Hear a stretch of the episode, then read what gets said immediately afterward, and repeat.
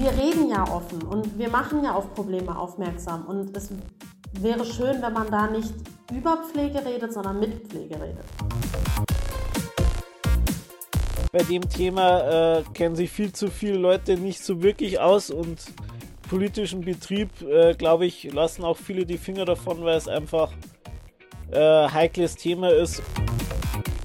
Herzlich willkommen äh, bei unserer inzwischen oder herzlich willkommen zu unserer inzwischen achten Folge des Podcasts Kreistalk der Grünen im Landkreis Rosenheim. Wir beschäftigen uns heute mit diesem Wahnsinnsthema Pflege. Und ich habe mir dazu zwei, würde ich fast sagen, Experten eingeladen oder Expertinnen eingeladen. Zum einen Patricia Peters und zum anderen Michael Sasse, die aus verschiedenen Gründen sich sehr, sehr gut mit diesem Thema auskennen. Patricia hat einen recht originellen Werdegang. Ich weiß nicht, ob ich das erzählen darf, Patricia, aber du bist, du bist ausgezogen zu Hause mit dem Wunsch, Archivarin zu werden. Ja? Ist das so richtig? Äh, ja, tatsächlich. Ich bin ausgezogen und nach einem Jahr des Alleinelebens und Ausbildung machen, habe ich dann gesagt, das Stadtarchiv wird es nicht und bin in die Pflege. Da bin ich bis heute.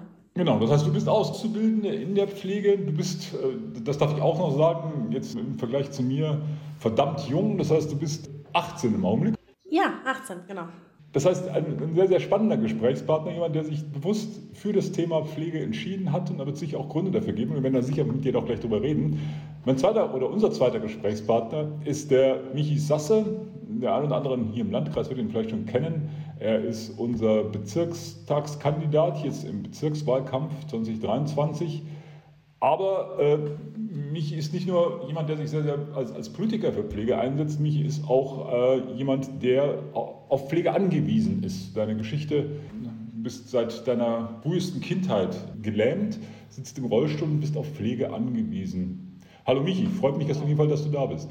Freut mich auch, vor allem wegen dem wichtigen Thema. Das beschäftigt ja zurzeit sehr, sehr viele Menschen möchte ich behaupten. Das, äh, denke ich auch. Äh, wobei, wobei es mich immer irritiert, wie wenig Dynamik dann letztlich politisch in diesem Thema ist. Man, man redet zwar immer wieder, aber, aber letztlich so richtig anpacken will das niemand, dieses Thema. Oder sehe ich das falsch?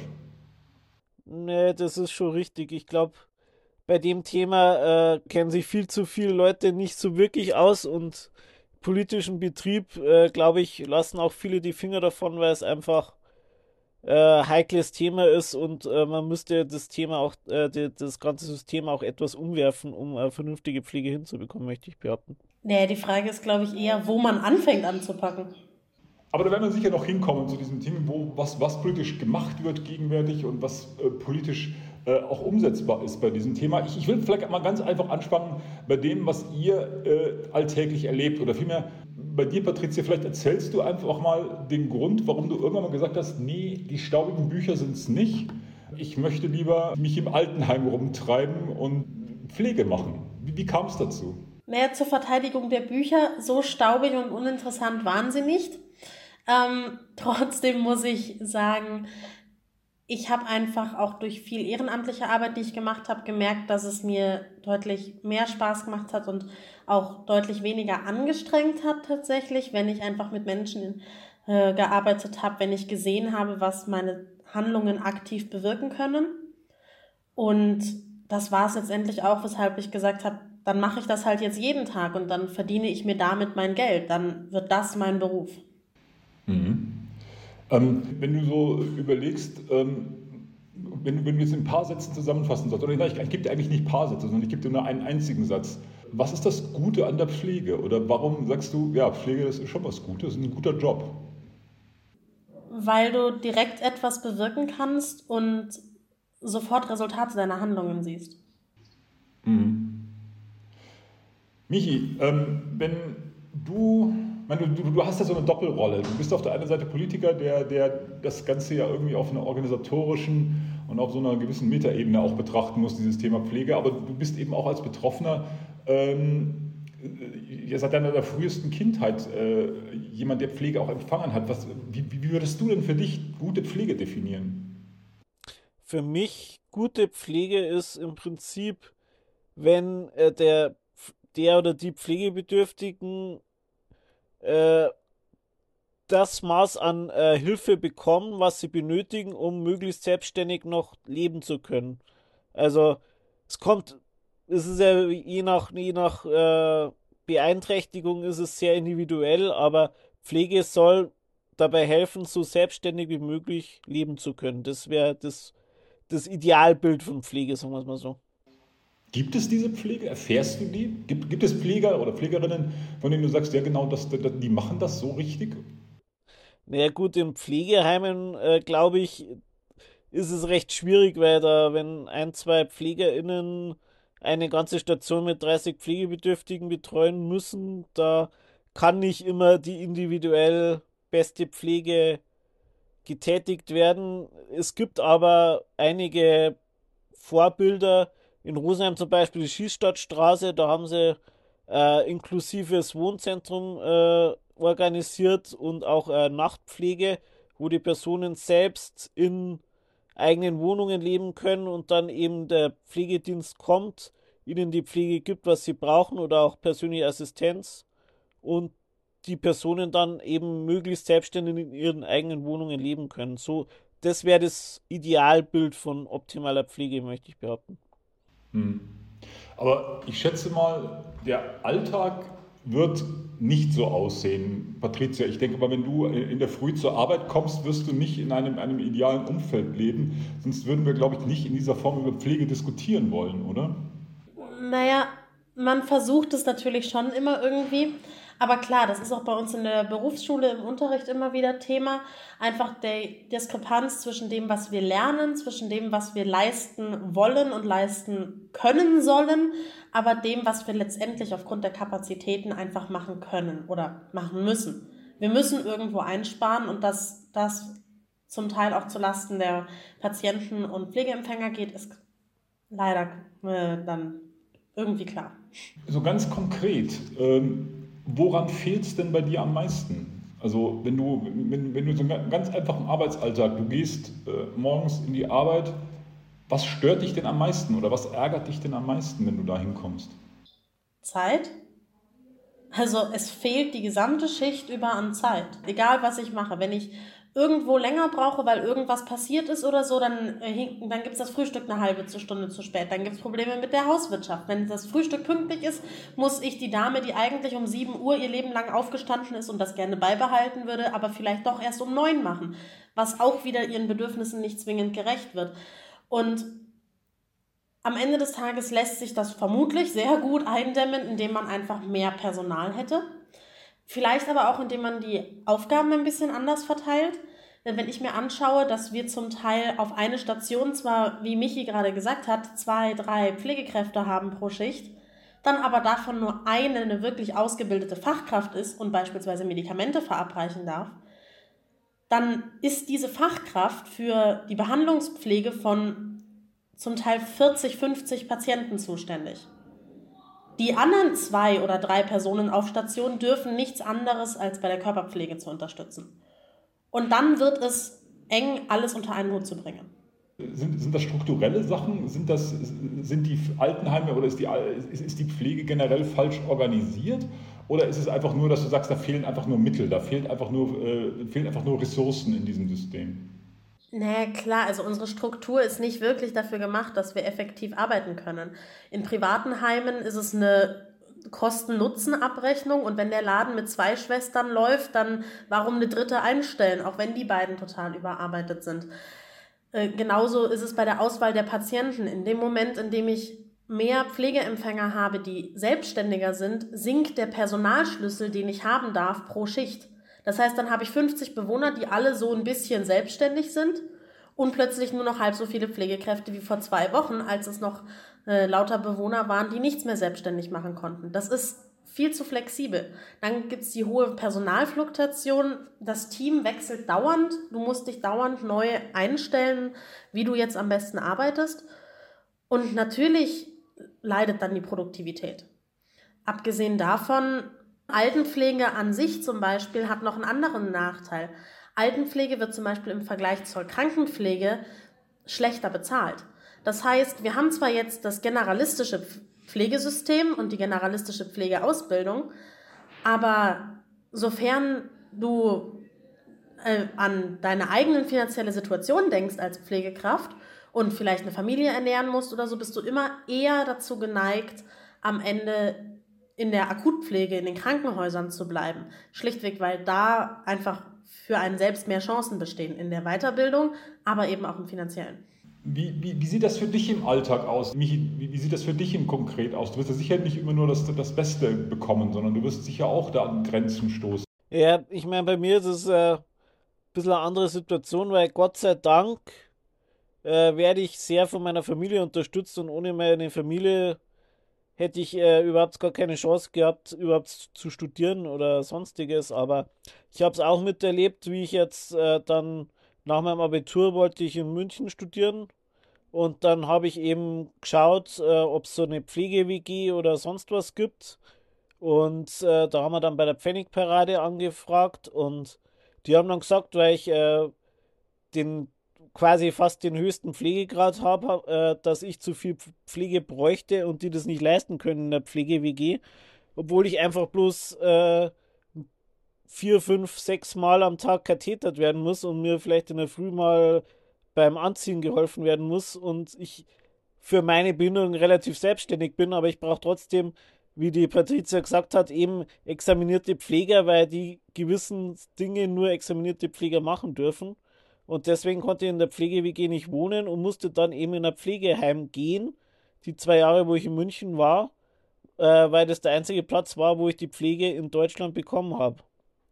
In Frankreich zum Beispiel während meinem Auslandssemester, da konnte ich mir dann äh, ambulante Pflege organisieren. Die sind dann eben die paar Male äh, gekommen und ich habe dann auch zweimal die Woche äh, Assistenz gehabt, die mir dann beim Einkaufen und beim Wäschewaschen und so geholfen hat. Da konnte ich dann in meinem äh, Studentenwohnheim ganz alleine wohnen. So, so könnte es gehen, wenn, wenn, wenn genug Ressourcen da sind.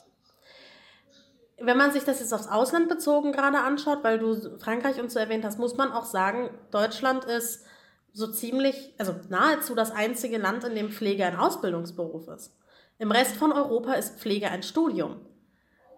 Jetzt haben wir dank EU-Richtlinien und so den Vorteil, dass meine Ausbildung am Ende trotzdem in zum Beispiel Frankreich anerkannt ist. Ich könnte nach Frankreich oder so gehen. In der Schweiz zum Beispiel ist sie das schon wieder nicht mehr. Ich müsste extra Examina machen, weil die Pflegekräfte dort einfach zu viel mehr befugt sind. Und gleichzeitig aber auch in anderen Bereichen weniger Abstriche machen. Also Pflegekräfte in Frankreich, Spanien und der Schweiz, examinierte Pflegefachkräfte, waschen zum Beispiel eigentlich nicht. Und sie lagern auch nicht. Sie, machen, sie sind überwiegend für eine Behandlungspflege zuständig, für Medikamente. Sie dürfen aber zum Teil auch, je nach Land und Befugnisse, leichte Medikamente von sich ausgeben. Also da sagt keiner, wie, du hast keine Arztverschreibung für eine Ibuprofen. Ja, nee, die ist frei verkäuflich, die gebe ich dem einfach. Hier brauche ich für alles ein Ja und Amen, habe dadurch einen riesen Rattenschwanz an Organisation und macht gleichzeitig das, was der Helfer auch macht.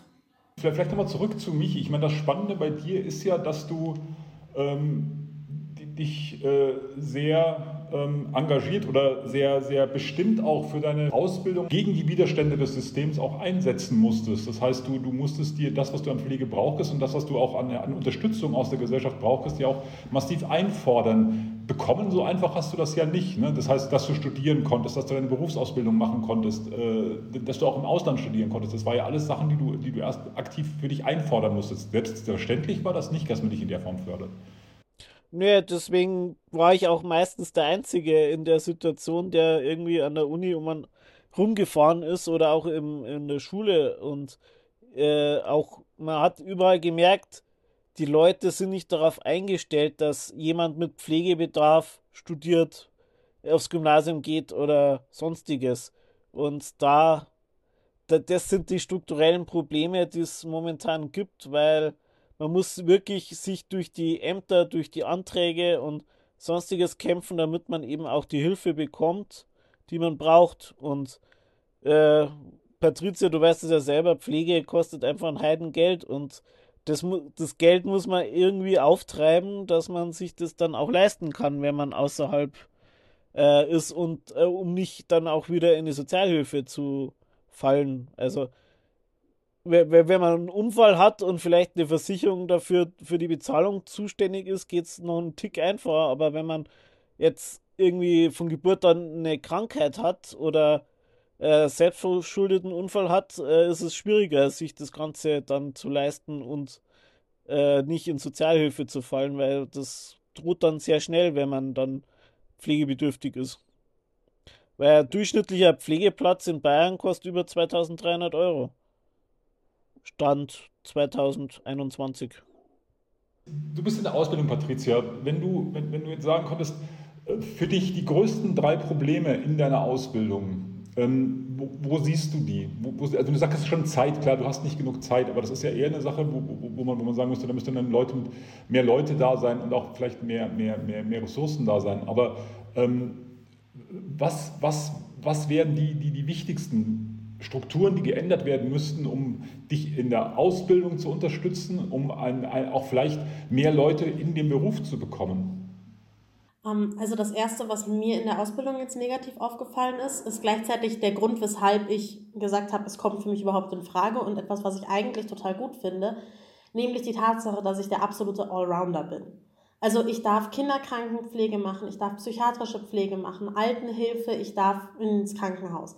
Ich darf alles machen am Ende der Ausbildung. Und das ist toll und gerade deshalb habe ich als junger Mensch gesagt, das will ich machen, weil ich gesagt habe, ich muss mich nicht festlegen.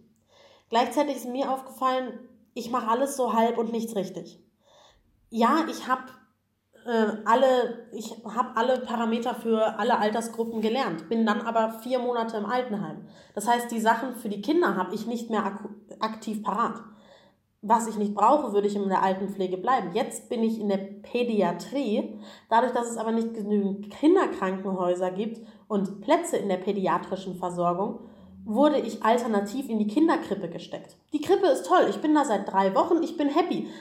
Aber das ist ein komplett anderes Arbeitsfeld. Ich habe noch nichts im Bereich Gesundheitswesen mit den Kindern machen müssen. Ich habe Bilderbücher angeschaut, ich war auf Spielplätzen, ich habe im Bällebad gespielt. Es ist ein super Tag. Aber es ist halt was komplett anderes, wenn ich einem Kind im Krankenhaus eine chronische Krankheit vermitteln muss oder ihm die Angst nehmen muss vor einer OP. Mit sowas umzugehen, habe ich nie gelernt.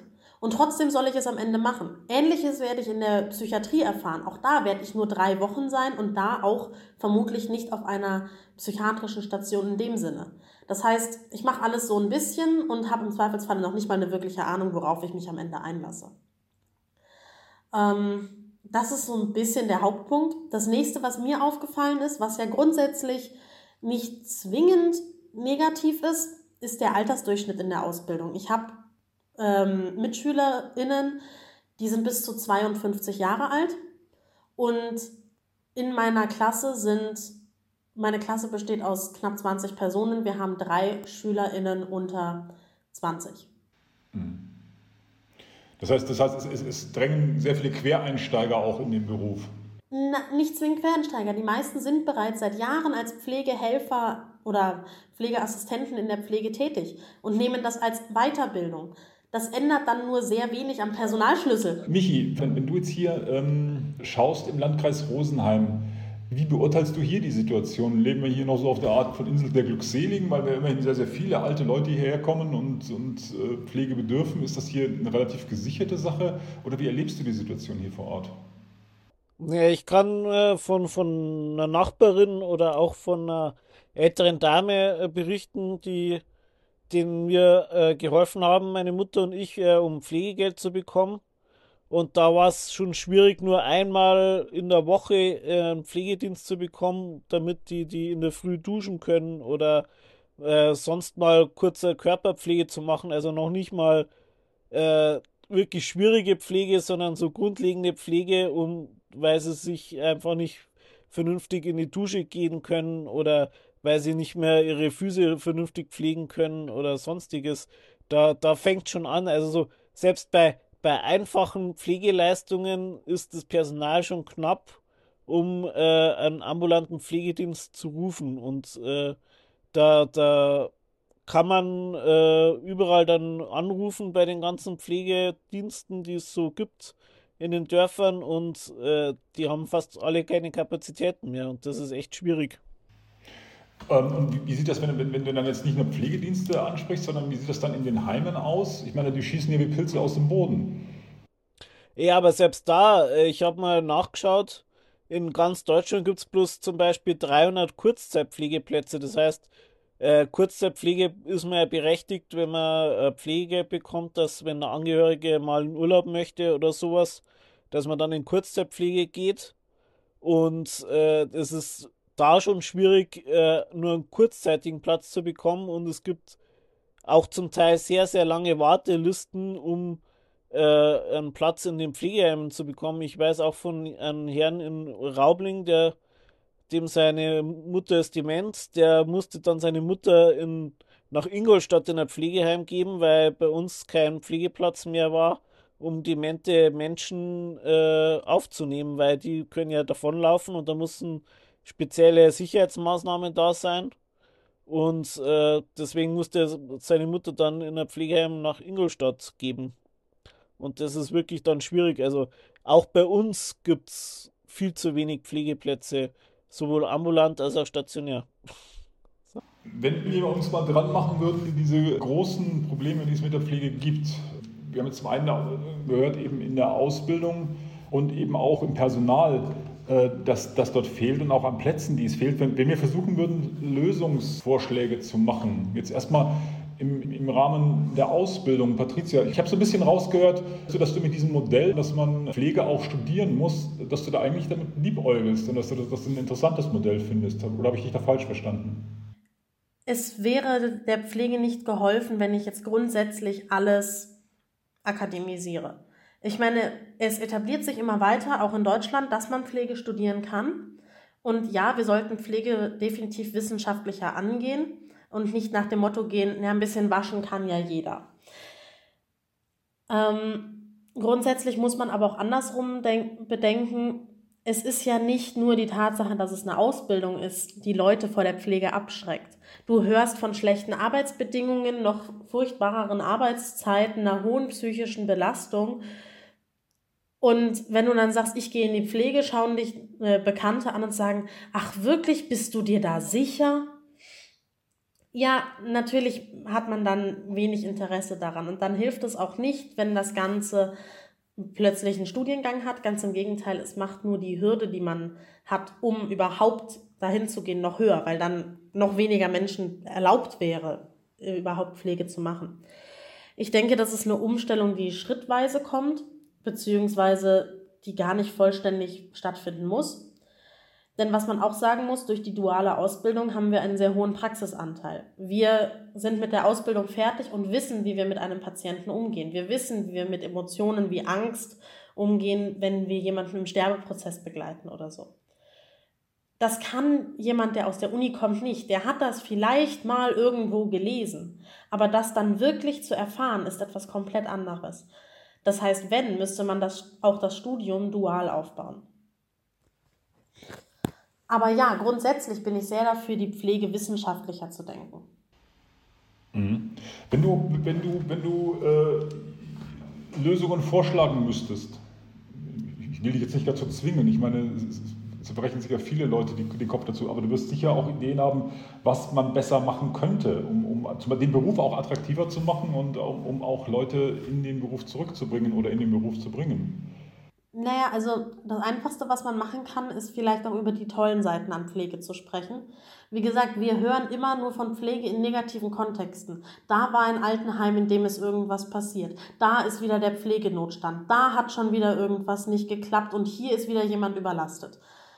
Die ganzen tollen Seiten, die Geschichten, von denen ich heimkomme und sage, hey, das war heute toll, wo ich sage, hey, hatte ich letztens, ich hatte eine Dame mm, in ihrem Sterbeprozess begleitet, die hat bis zum Schluss Mandalas gemalt und gebastelt. Ich habe einen ganzen Stapel Lesezeichen von ihr geschenkt bekommen und sie meinte, wenn ich in ihr Zimmer käme, würde ihr Tag besser werden. Das sind Momente, für die macht man's. Für so, da steckt so viel mehr dahinter, als eben nur zu waschen, nur Inkontinenzmaterialien zu wechseln und einfach nur eine Nachtschicht zu machen. Und dafür sollte man, glaube ich, mehr Verständnis schaffen und strukturell gedacht.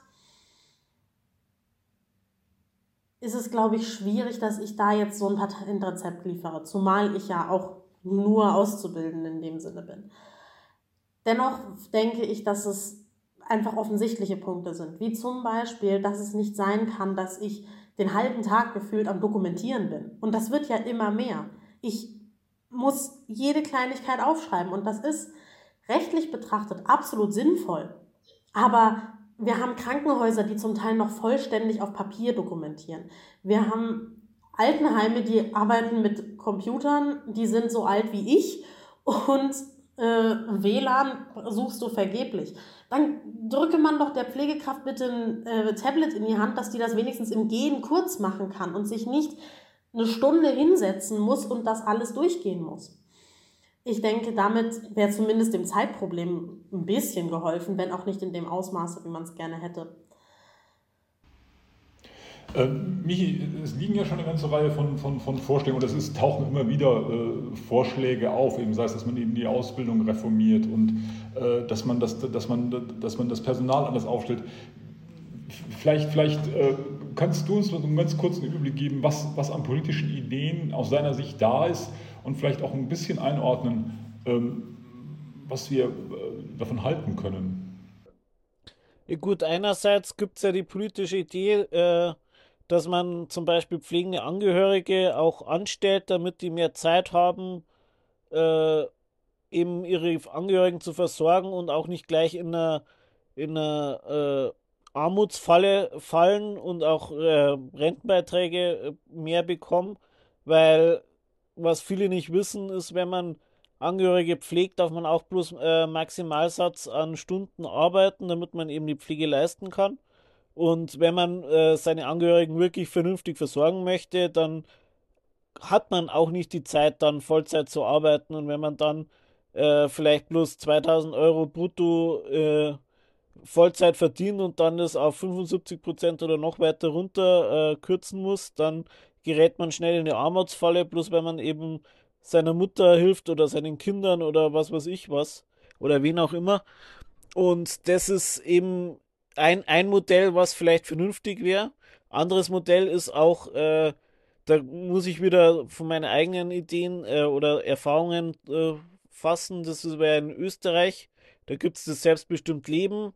Da bekommt man, äh, im, in Deutschland gibt es auch sowas ähnliches wie das persönliche Budget aber die bekommen dann sofort das Geld von, vom Staat und stellen Assistenten an und die übernehmen dann auch einfache pflegerische Tätigkeiten und auch die Haushaltshilfe und das können dann auch Studierende machen, die eben mal einen kurzen Job haben äh, oder kurzzeitig Zeit haben oder auch Mütter, die vielleicht bloß halbtags arbeiten können und wenn die Kinder gerade in der Kita oder in der Schule sind, können die dann zu den Pflegebedürftigen hingehen und äh, die Wohnung putzen oder Einkäufe mit ihnen erledigen oder Ausflüge machen oder sonstiges. Und dafür braucht man ja nicht zwangsläufig äh, Pflegepersonal in dem Sinn oder sie können auch mal duschen, die Leute. Und das wäre eben was, wo man dann auch ein bisschen die, die Masse an Leuten, die helfen können, erhöhen könnte und das auch in ländlicheren Regionen vielleicht mehr Personal hätte, um, äh, was weiß ich, der, der älteren Dame beim Einkaufen zu helfen oder die, mir zum Beispiel dann äh, beim Anziehen zu helfen oder so, wo du wirklich nicht wirklich äh, medizinisches Fachpersonal dafür brauchst, sondern einfach bloß zwei gesunde Hände quasi. Aber ich finde, mit solchen Konzepten muss man vorsichtig sein. Also ja, das klingt jetzt toll und wenn man es richtig macht, funktioniert das sicher ganz wunderbar. Was jetzt aber zum Beispiel durch die aktuelle Pflegereform gemacht wird, auch da versucht man ja weitere Aufgaben den Pflegekräften abzunehmen. Die aktuelle Pflegereform steuert aber zum Beispiel nur darauf hin, einen weiteren Niedriglohnsektor anzusetzen. Dann sollen in Pflegeheimen äh, Leute assistieren, die dann in Zukunft noch nicht mal mehr für die Pflege zuständig sind, sondern nur noch Betten machen. Quasi ein Dauerpraktikant. Die Stellen musst du erstmal besetzen. Wir finden schon kein Personal für die einfache Arbeit von Körperpflege, geschweige denn, wenn die Stelle dann heißt, bitte beziehen Sie ein Bett. Abgesehen davon müsstest du den Personen ja etwas bezahlen. Und wie gesagt, ich glaube nicht, dass das Löhne sind, die bei, von denen man von fairen Bezahlungen sprechen könnte. Ich denke, dass sich da über kurz oder lang nur ein neuer Niedrigstlohnsektor etablieren würde. Weshalb man zwar gerne sagen kann, auch Laien unterstützt und so weiter, die Pflege vielleicht zu stärken und auszubauen. Man sollte es aber, wenn, dann richtig machen und vor allem das Ganze gut durchdenken und vorsichtig angehen. Denn am Ende des Tages darf Pflege nicht am Laien hängen. Wir haben Fachpersonal. Wir müssen das Fachpersonal nur richtig einsetzen. Genau, die Fachpersonal da einsetzen, wo, wo wirklich äh, medizinisch Not am Mann ist und auch medizinisches Fachwissen gebraucht wird und für, für äh, ich rede jetzt dann vom selbstbestimmt Leben zu Hause, wo äh, Haushaltshilfen gebraucht werden oder sonst was. Die Personen müssen ja trotzdem äh, geschult äh, sein und denen können, kann man auch äh, Schulungen geben und dass man auch möglichst lange äh, äh, qualitätsvolles Leben zu Hause ermöglicht und äh, dann nur das Fachpersonal braucht, wenn medizinisch wichtige Tätigkeiten ja, gemacht werden müssen, dass man da ein bisschen eine Verzahnung bekommt und dann auch das medizinische Personal da einsetzt, wo man es dringend braucht und nicht dann die Zeitressourcen, wie du gesagt hast, dann äh, aufwenden muss für Sachen, wo man eigentlich kein medizinisches Personal bräuchte, sagen wir es mal so. Gut, jetzt muss man aber auch sagen, dass wir auch nicht medizinische Sachen machen, die durchaus unsere Tätigkeiten sind und die man definitiv ungeschult nicht machen sollte. Ich spreche jetzt von solchen Sachen wie Sterbebegleitung, aber auch von Beratungen in pflegerischer Hinsicht, wie eine Beratung zu Hilfsmitteln, aber auch zum Teil zu Fördergeldern und ähnliches. Auch sowas wird zum Teil von Pflegekräften übernommen. Und das sind auch Aufgaben, die sollte nicht, also die muss weiterhin von geschultem Personal übernommen werden. Einfach äh, auch aufgrund dessen, dass eben vieles mit Vorsicht zu genießen ist. Sterbebegleitung, Emotions, äh, Umgang mit Emotionen etc. Dafür haben wir diesen Unterricht in der Schule.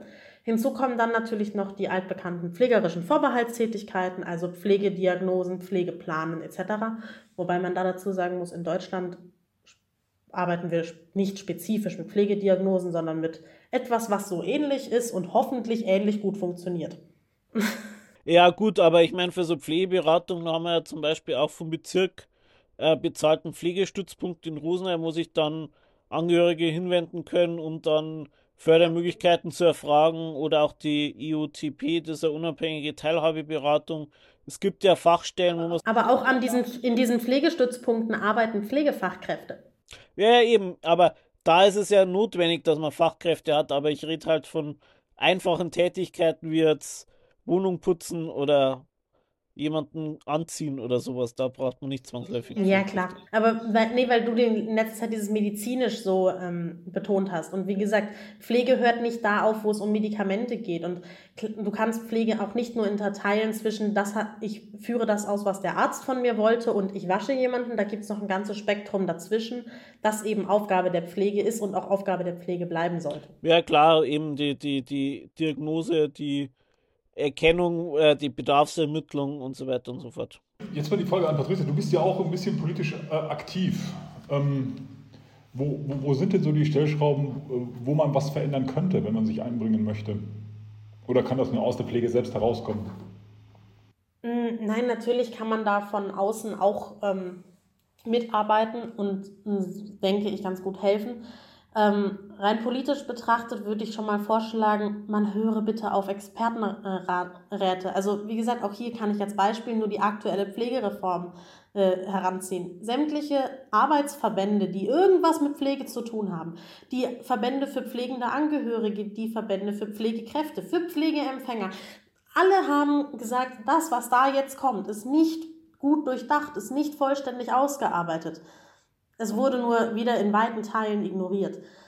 Das Ding ist, wir reden ja offen und wir machen ja auf Probleme aufmerksam. Und es wäre schön, wenn man da nicht über Pflege redet, sondern mit Pflege redet.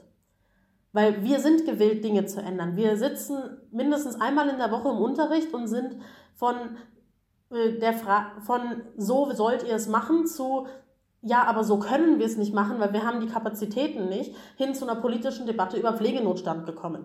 Das passiert regelmäßig, weil es sich durch alle Bereiche unserer Arbeit zieht. Wir wollen drüber reden, wir wollen was verändern, wir müssen nur mit den richtigen Menschen drüber reden und die scheint es irgendwie nicht ausreichend zu interessieren.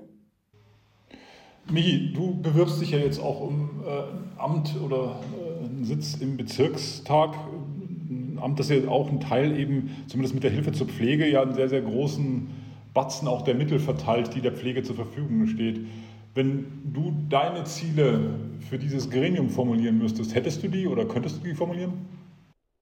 Ja, grundsätzlich wäre es sinnvoll, dass man wieder mehr den, die, die, die pflegebedürftige Person in den Mittelpunkt setzt und nicht nur das günstigste Mittel. Also, dass man wirklich schaut, dass man primär die wohnortsnahe, selbstbestimmte Leben von Pflegebedürftigen unterstützt und nicht, äh, weil es äh, günstiger ist oder einfach ist, die Menschen hauptsächlich in stationäre Pflegeeinrichtungen, äh, in die Nähe von stationären Pflegeeinrichtungen schubst, sondern wirklich die, die, den, den persönlichen Bedarf der Person in den Mittelpunkt setzt und auch so lange wie möglich ermöglicht, dass die Person zu Hause leben kann, in ihrem gewohnten Umfeld mit Familie oder Angehörigen oder Freunden, um auch das Psychische zu verbessern von den äh, Pflegebedürftigen, weil wenn man dann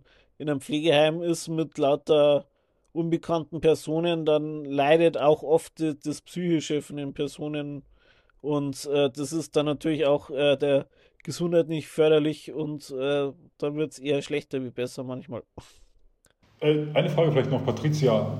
Gehst du morgen gerne in die Arbeit oder, oder ist das was, wo du sagst, irgendwie, um Gottes Willen?